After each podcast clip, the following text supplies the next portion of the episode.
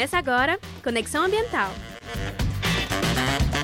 O seu podcast de meio ambiente. Olá pessoal, eu sou Emerson Crane, sejam bem-vindos e bem-vindas ao podcast do Conexão Ambiental, o seu conteúdo de meio ambiente direto do Planalto Central para todo o mundo. Lembrando a você que todas as terças e sextas-feiras, você ouvinte, encontra o nosso podcast em várias plataformas na internet, é só escolher, vai lá. Ou se preferir, no site da Rádio UEG Educativa, radio.ueg.br, que aliás você encontra também uma infinidade de podcasts da Rádio UEG Educativa que fazem parte aí do hall né, de produções dos nossos podcasts. Eu tenho certeza que sempre vai ter um que vai te agradar.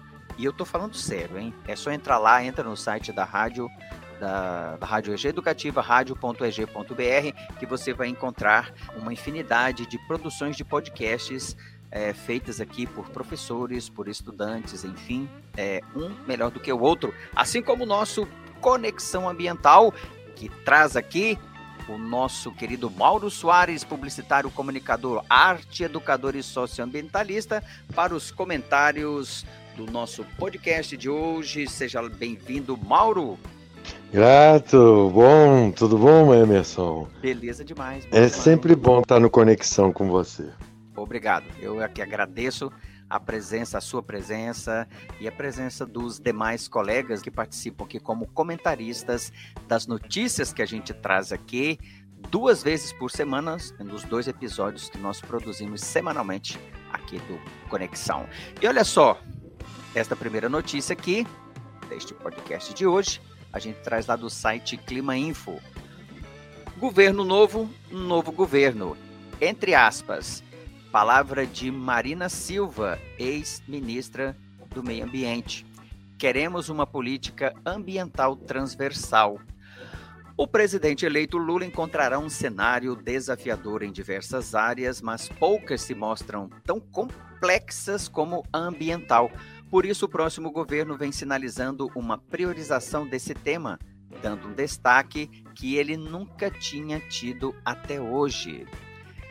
Palavras de Marina Silva. A política ambiental será transversal. Isso significa que a questão ambiental não é setorial. A partir da ideia de que não tem impacto sobre as atividades econômicas e de que o meio ambiente é alheio às atividades econômicas. As coisas precisam caminhar juntas. Palavras aí da ex-ministra e deputada federal Marina Silva. Essa promessa de, do Lula motivou a reaproximação com Marina, ainda durante a campanha eleitoral, pois depois de mais de uma década de distanciamento político. Em virtude disso, o nome dela segue entre os favoritos para chefiar o Ministério do Meio Ambiente no próximo governo. Do outro lado do balcão, olha só, Mauro, do outro lado do balcão, por assim dizer, representantes do agronegócio também esperam que as ações do novo governo para combater o desmatamento possam melhorar a imagem internacional do setor, severamente prejudicada pelo atual desgoverno. Aí eu quero começar por esse lado aqui essa preocupação que o agronegócio tem com a imagem dele, mas Mauro, essa imagem ela é construída, ela não é construída à revelia. Essa imagem ela é construída paulatinamente, aos poucos, envolve profissionais, envolve gente é, capacitada, gabaritada para isso. E aí eu pergunto assim, realmente às vezes de que lado esse agronegócio está, ou se nós estamos falando de vários tipos de agronegócio que se combatem, que não se conversam, que se digladiam. É, você tocou no ponto que eu acho crucial, principalmente para a questão ambiental. A querida Marina tem uma, uma relação é, muito clara com esses atores, porém hoje está muito confuso esse discurso, porque quando se fala do agro, a gente o agro ele pode ser muito interessante se ele for administrado de uma forma transversal, como ela sempre traz, e, e de maneira mais orgânica, mais sustentável. Porque o problema maior do agro é esse movimento de monoculturas, de agricultura de extensão, que é altamente impactante e se junta a um consórcio no movimento pecuarista também. Então, o agro está muito envolvido com a pecuária e até as próprias áreas de plantio, que depois viram áreas para pasto, esse, esse, esse, essa metodologia deficiente que nós temos no desenvolvimento de monoculturas para abastecer muitas vezes lá fora, não é nem para cá. Porém, ele ainda é feito em grandes escalas, monocultura de impacto, sem planejamento a longo prazo. E, e falta-se incentivar esses movimentos como a agroecologia, né? o trabalho da permacultura, a agricultura sintrópica. Hoje a gente tem exemplos maravilhosos, dá para fazer. Ele é mais trabalhoso e ele foge um pouco dessa linha de alta produtividade, que é a monocultura tem o objetivo básico de produzir durante um período para armazenar e depois vender. Uhum. Colheita, é. plantio, colheita, armazenamento e venda. Então ele já tem uma logística toda desenhada, muito grandiosa e extremamente protecionista desses sistemas impactantes. Uma outra coisa que a Marina fala nesta frase dela aqui, que eu acho que eu achei muito interessante, essa questão da transversalidade. É, Para o nosso ouvinte que não está acostumado a determinados termos, o que, uhum. que ela uhum. quis dizer isso? É que a ação do Ministério do Meio Ambiente não deve ser só a ação do Ministério do Meio Ambiente, mas uma ação do, de um ministério presente em praticamente todos os outros ministérios. É exato. isso, não é? É, é exato. Ó, vamos lá.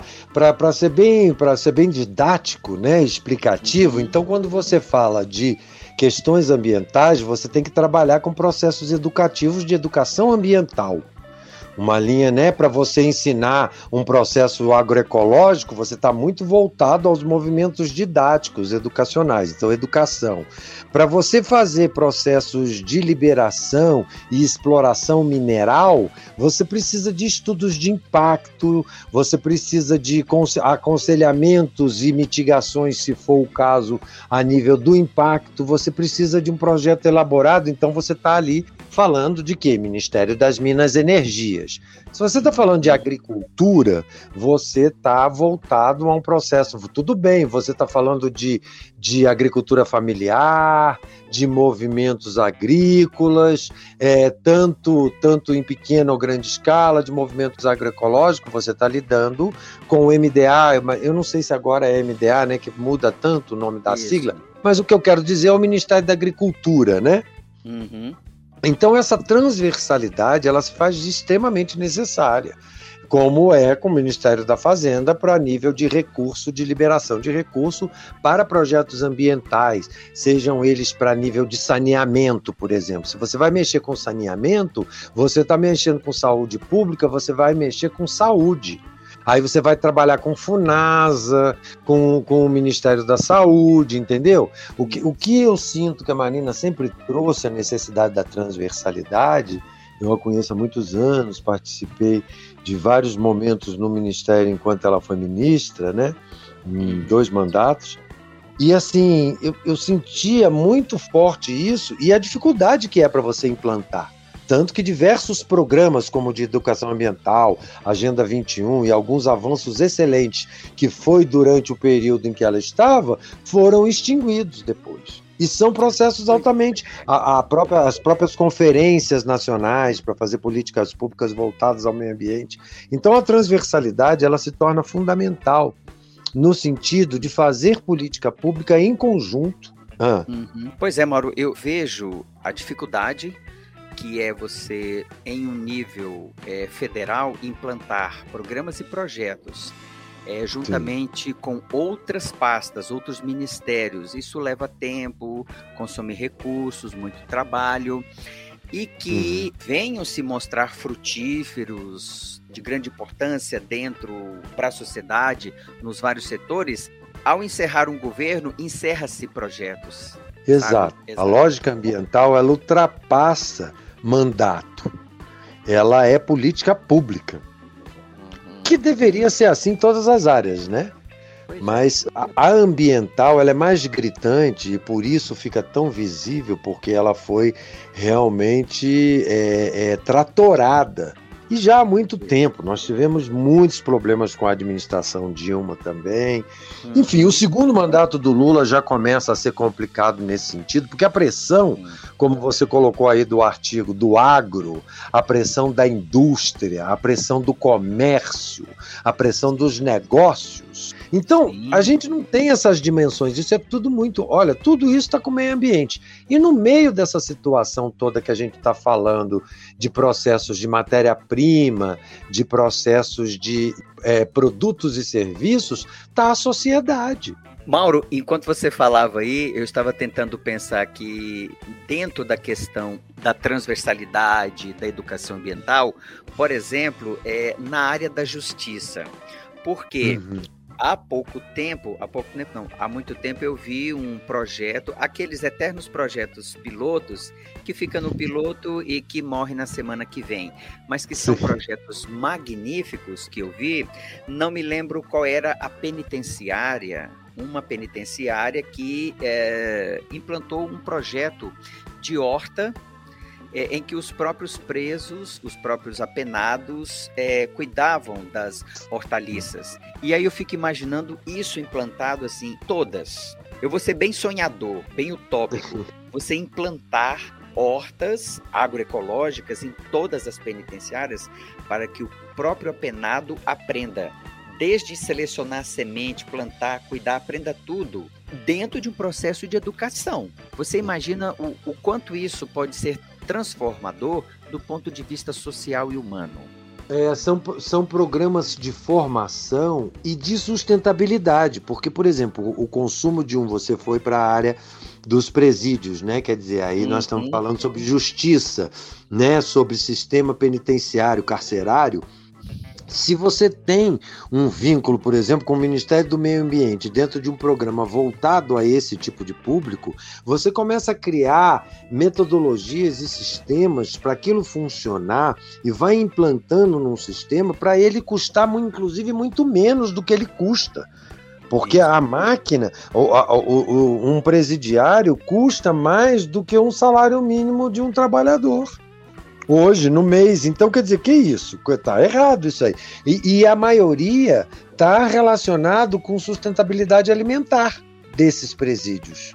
Então você vai estar tá minimizando o impacto. Você vai estar tá começando a tornar sustentável e ainda está fazendo o que os sistemas penitenciários é, é, deveriam estar fazendo naturalmente, mas infelizmente esse processo vira tão punitivo e tão repressivo que acaba faltando essa didática e aí não recupera o indivíduo, né? Então eu entendo bem quando Marina fala que vai ter muito que fazer, que é muito difícil e a necessidade da transversalidade, porque ela não é para ser é, prerrogativa de um gestor, mas ela é para ser prerrogativa da gestão dos grupos que estiverem lá no processo de administração tem que manter isso. São programas é, constantes que vão se aperfeiçoando, vão se ramificando em várias, em várias propostas, mas isso não é uma coisa que deveria, mas infelizmente monta, desmonta, monta, desmonta. Isso é um saco e isso custa é. tanto para o país,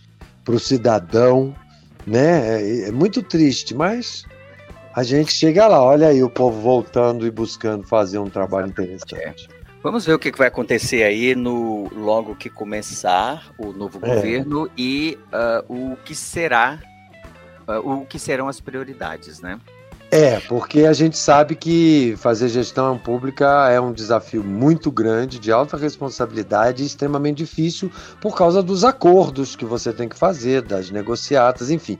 Aquela história de cumprir alguns acordos que já foram feitos antes. Esse negócio de venda antecipada, esse negócio de acordos feitos com um governo, sai um governo, aí você tem que cumprir um monte de acordos que às vezes são absurdos, né? Exato. E infelizmente, às vezes, tem uma pressão internacional também muito grande, porque a gente também sofre desses problemas. A gente não tem só o mundo cooperativo internacional tentando ajudar o mundo e salvar a Amazônia e ajudar o Brasil. A gente tem também a esses grupos de alto per periculosidade mesmo, no sentido impactante. Que já é, quer ver um exemplo? A África. A maioria dos negócios ali são europeus. Isso. Exato. É, a África, eles destruíram a África. A África é muito detonada por causa de europeu, de, de, de empresariado e negociatas europeias, americanas também, mas a, o, o, europeu chegou mais cedo e há muito tempo. Faz isso há muito mais tempo, né? Enfim. Exatamente, é. Chegou mais cedo e de lá não sai, né? Vamos. Não. Vamos para a próxima notícia, Mauro. Vamos lá.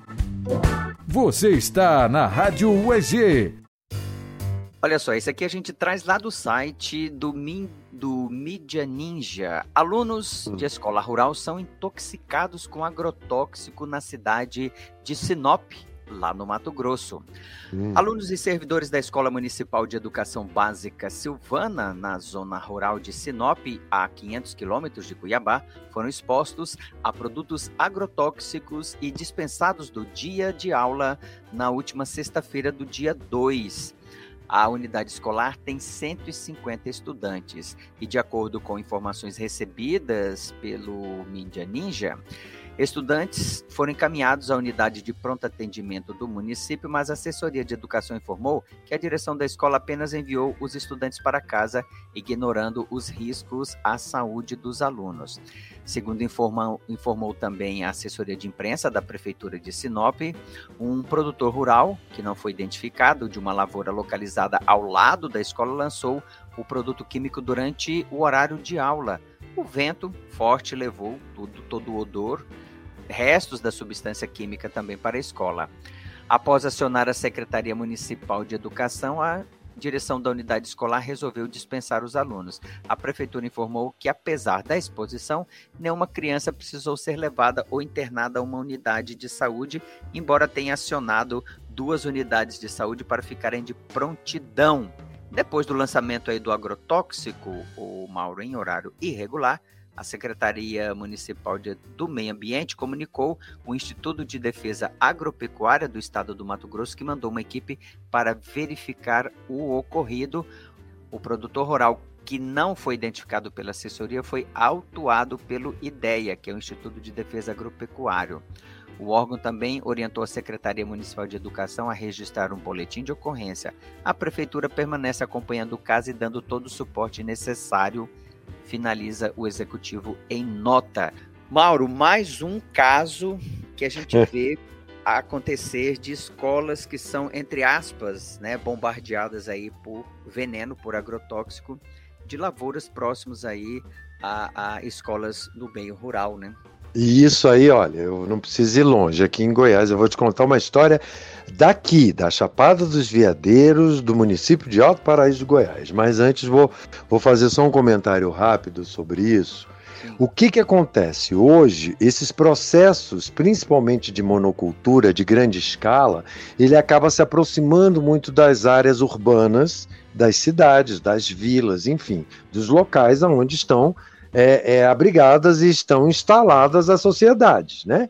Uhum. Então, você tem aí essa proximidade, ela começa a ser nociva quando tem esse, esse tratamento, porque é necessário hoje, da forma que é plantado, de, de trabalhos de monocultura, é, você acaba tendo muita dependência tanto do, do, da adubação química quanto dos pesticidas, né, que são esses agrotóxicos todos que hoje são usados cada lavoura e o tipo, né, que tem a indústria química mas aí por que, que eu falei daqui? Porque você vê, primeiro eu conheço Sinop, conheço aquela região, é uma região de alta produtividade, tanto de soja quanto de cana-de-açúcar. Eles têm diversas usinas, inclusive naquela região ali.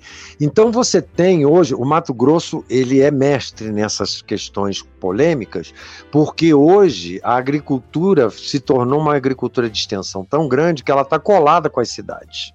Uhum. Então, toda a área rural hoje está extremamente ocupada. O Pantanal tem várias áreas de plantio, que é coisas absurdas. Enfim, isso a gente tem no país inteiro. Agora, quando você libera, para você liberar esse tipo de espergir Nós tivemos um problema agora o ano passado aqui no município de Alto Paraíso, onde o prefeito inclusive interviu e influenciou os, ver, os vereadores numa votação positiva para continuar tendo autorização dos aviãozinhos jogar agrotóxico, porque estava se tentando impedir isso, porque isso já gerou vários problemas aqui. Aqui mesmo, na Chapada. Aí houve um movimento, o movimento ambiental aqui tem sido mostrado, infelizmente, muito enfraquecido, principalmente nos últimos 4, 5 anos, se, se tornou cada vez mais mais proforme, infelizmente, então não conseguiu muita adesão. E aí quem o, os dois vereadores que tinham conseguido convencer e vinham com esse pedido para que evitasse e fosse proibido, o prefeito vai, entrou e ainda fez todo mundo votar e foi votado com unanimidade e ficou por isso mesmo. E continuam aspergindo os aviãozinhos, aqueles aviões pequenos, né? Jogando na época de. Porque aqui aumentou demais a agricultura de extensão, aumentou demais na região da Chapada dos Veadeiros. E o pior, o prefeito estava seguindo orientações e diretrizes do Estado, Olha que já vem que, então, quer dizer, você fica com uma linhagem, que é a tal da bancada ruralista, né? Principalmente o Goiás é forte nela, que a gente não pode desconsiderar e saber da importância dela com relação à produtividade. Mas tem que pensar nesses detalhes todos, é muitos braços. Exato. Essa questão de jogar veneno é complicadíssimo, ainda mais numa área, por exemplo, que aqui Ecoturismo ao monte. E sabe por que começou toda essa polêmica? Porque uma, uma reserva, uma, uma área de proteção, ali onde nós temos, que é a conhecida, o, as Cataratas dos Couros, recebe um volume de visitação muito grande. Logo próximo tem a cidade da Fraternidade e plantios de soja, milho, tem também feijão, enfim, tem vários cultivos. E aí o povo jogou, o que, que aconteceu? Vento, aqui venta muito em determinada época do ano, e em julho você tem um volume muito grande de turismo nos, nos atrativos. Atrativo lotado, e aviãozinho próximo passando veneno, e aí o vento soprou. Essa mesma historinha aí. Existem registros, eu me lembro que o Popular veio aqui, houve uma certa polêmica, mas fica só nisso, fica na mídia e tal, mas na hora de efetivamente, por exemplo, vetar um projeto desse, proibir na área territorial de Alto Paraíso que se fizesse isso, o qual foi a medida do prefeito? Foi se juntar. E, e eu não vejo que ele fez por mal, não, fez por, pelas articulações dele, mas assim, desconhece todo o conjunto desconhece qual é o mal que faz esses venenos e não houve uma articulação política da sociedade civil qualitativa para explicar a esses vereadores, para que todos ficassem conscientes, para não votar e vetar mesmo esse tipo de, de aprovação.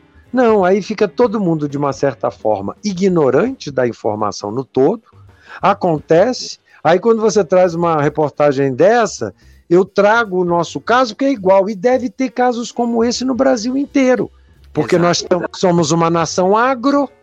Olha ali, ali em volta do Parque Nacional das Emas, é impressionante. O parque todo é cercado de plantação de soja, problemas diversos, não só com agrotóxico, quanto com animais invadindo plantação para comer, porque já está tudo cercado, né? E que quanto mais né, do ponto de vista social. Quanto mais nós conseguirmos elementos, o Mauro, para envolver a sociedade, creio que seja o único caminho pelo qual nós vamos conseguir a longo prazo, médio prazo a gente não consegue, a longo prazo é começar a mudar alguma coisa, porque tudo isso passa pelos legislativos, tanto os municipais Sim, estaduais e sim. federal. Mas se a população. Mas antes tem que passar pela educação, preparando assim, essas pessoas. É, sim. né? Tendo transversalmente, como diz, como diz a Marina Silva, transversalmente, tendo a educação ambiental em todas as áreas, em todos os setores. Senão a gente sim. não vai conseguir construir realmente um planeta melhor aí para esta geração e para as gerações futuras, né? Mas o, o artigo foi bom porque trouxe, eu ainda desabafei aqui, coloquei minha veia ativista socioambiental, narrando também o fato de. Exatamente. De acontecer que, a gente tem... que é um estado agrícola, né? É, então a gente não pode. É a mesma coisa do Mato Grosso. A gente não pode ignorar a potencialidade e já a atividade que é desenvolvida no Estado, que gera economia, mas a gente tem que pensar como. E esses tipos de absurdo, que isso é absurdo, bicho. Exato. Esses agrotóxicos são complicadíssimos. E vai, o que, que vai acontecer? O cara jogou numa época de vento, levou, ele vai ter que ele vai ter que de novo daqui a pouco fazer uma pulverização novamente. Exato. Então ele além de ter feito, então há um desperdício até do próprio produto e ainda põe em risco a sociedade. Mas é muito bom, porque eu acho ótimo quando você traz esses temas, porque aí a gente conversa de uma forma mais ampla para as pessoas verem como é delicado e, e, como é amplo a questão ambiental, né? Porque Exato. a conexão ambiental ela é total, né? Ela tem que ser com tudo. Exato. E por falar nisso, Mauro, a próxima notícia que a gente traz tem tudo a ver com essa questão da profundidade, da amplidão, né, e da dificuldade de se tratar alguns temas. Nós vamos trazer esta notícia agora. Você está na Rádio UEG. Muito bem, olha só. A China parou de exportar macacos para serem explorados em laboratórios em todo o mundo. Essa notícia a gente traz lá da ANDA, que é a Agência de Notícias dos Direitos Animais. Logo depois que a pandemia de Covid-19 atingiu a China, no fim de 2019, o governo de Pequim suspendeu a exportação de primatas explorados em experiências de laboratório. Uma das preocupações das, das, autoridades sanitárias era de que o vírus pudesse se espalhar ainda mais pelo mundo ao usar os animais como veículo. Três anos mais tarde, a proibição persiste e, como não poderia de deixar de ser, seus efeitos são devastadores, principalmente em países como Estados Unidos e outros na União Europeia, líderes em pesquisas científicas.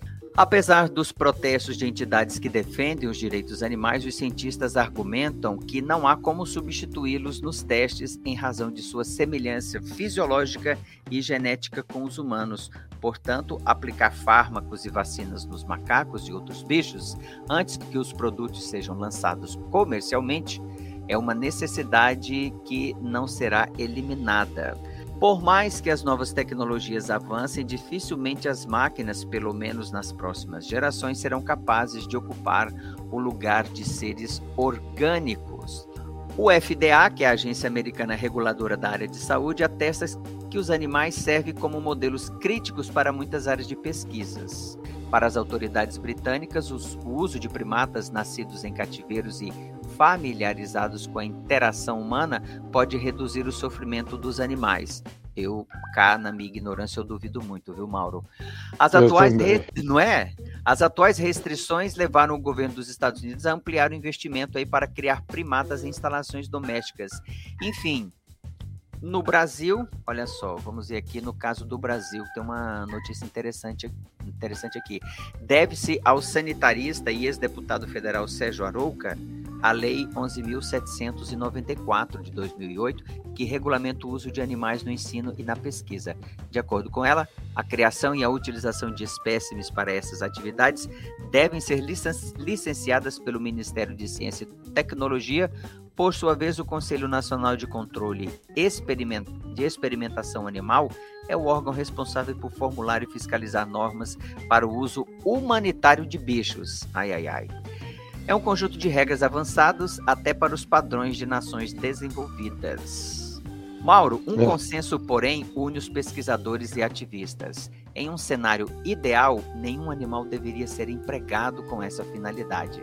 Mas tal dimensão está longe de ser alcançada. Sim, as cobaias continuarão a ser usadas pela ciência, mas jamais deveriam passar por qualquer tipo de sofrimento, e é justamente esse o foco que ambientalistas, pessoas que têm um mínimo de preocupação com essa, com essa temática, vê é justamente o sofrimento.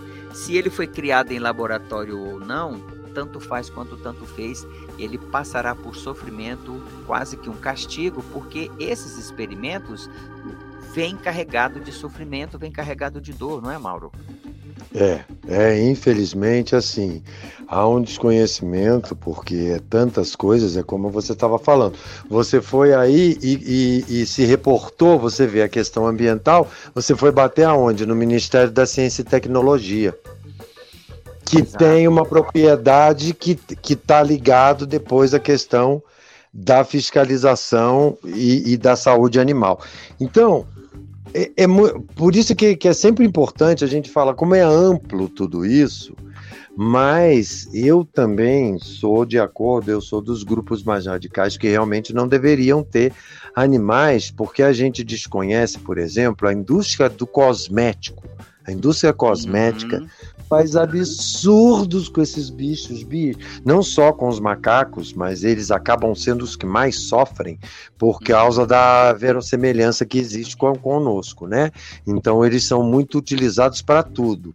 E produtos químicos, inclusive produtos, por exemplo, um, uma coisa que eu sei que é horrível, que os bichos sofrem demais, é essas químicas que são feitas para fazer peeling. Peeling é para você limpar a pele, tirar manchas, sabe essas coisas? Sim. Isso são testados, eu vi, eu vi experiências e, e assim era, eram grandes, grandes marcas, eram grandes é, laboratórios de grandes laboratórios de, de grupos é, empresariais, que é aquilo que eu te falei, que é que nem a agricultura. Fazer produto para grande escala, para distribuição. Então você tem que testar, você acaba fazendo, é todo um sofrimento, não só do animal, mas até dos próprios profissionais que estão ali acompanhando tudo aquilo, porque eu sei de muitos cientistas que sofrem demais, mas por falta até tecnologicamente da gente conseguir comprovar se aquilo vai fazer mal ou não e precisar do animal, a, a, os métodos de testagem, como diz um, um amigo meu da USP, é, são muito primários entendeu? A forma de, de, de, ainda são muito primários, até porque eles são feitos tete a tete, é, é, é prova e erro, sabe como é que é? Faz o produto e testa no animal, vê quanto ah, tempo. Então você faz a vacina e testa no animal. E tudo isso por causa da, do, do, nível de desenvolvimento exacerbado da humanidade, quer dizer, muita gente no planeta, muitas necessidades a serem supridas, fica pressionando a ciência a acelerar os processos de estudo e aí fazem mais desses absurdos, mais testes, mais sofrimento animal, é, correm mais com a coisa o risco, porque olha, a pandemia até hoje não está muito bem resolvida, essas vacinas Exato. não está claro. Nós estamos vivendo, quer dizer, testa, testa, testa, mas claro, foi uma pressa enorme, né? Tá morrendo gente, precisa ter uma vacina. Aí você desconsidera todo um histórico é, de, de remédios, de medicamentos, entra com um processo de vacina mais violento, com poucos testes, com pouca experiência, com pouco estudo, e aí dá no que deu, porque nós estamos com uma polêmica com essa questão da Covid e as vacinas dela muito grande. É claro que a gente sabe que vacina é importante, que é interessante, que resolveu muitos problemas problemas, né? Como varíola, tuberculose e várias outras que a gente sabe que é exitoso, mas isso exigiu anos de pesquisa.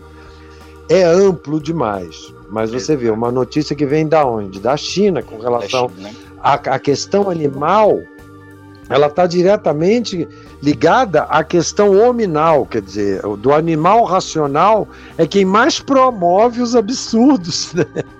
Exato. E para uma população. Os desequilíbrios.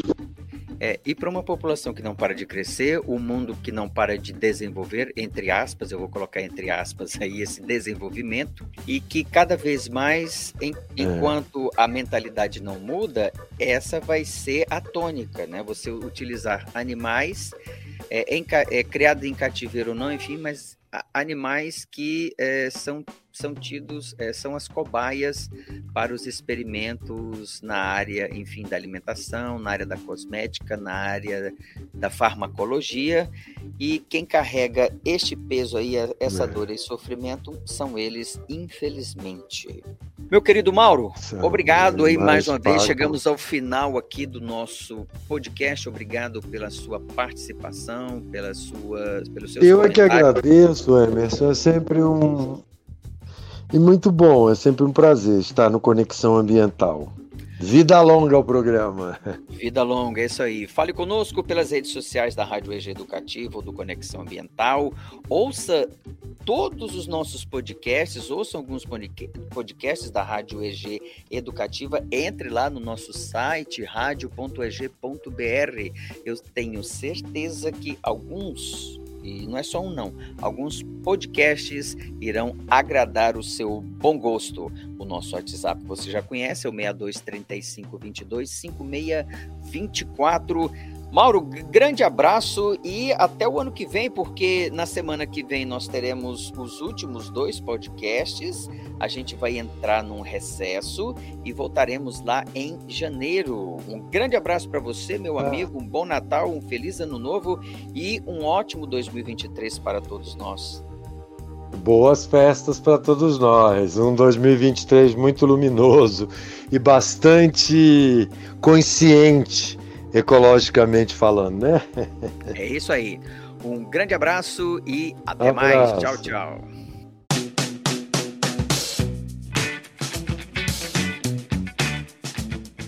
O Conexão Ambiental é uma produção do CriaLab, Laboratório de Pesquisas Criativas e Inovação em Audiovisual da Universidade Estadual de Goiás e da Rádio EG Educativa. A produção tem pesquisa e redação de Emerson Kran, edição de áudio de Carlos Bueno e apresentação de Emerson Kran. A coordenação da Rádio EG Educativa é da professora Thais Oliveira. Coordenação de Teleradiodifusão, professor Marcelo Costa.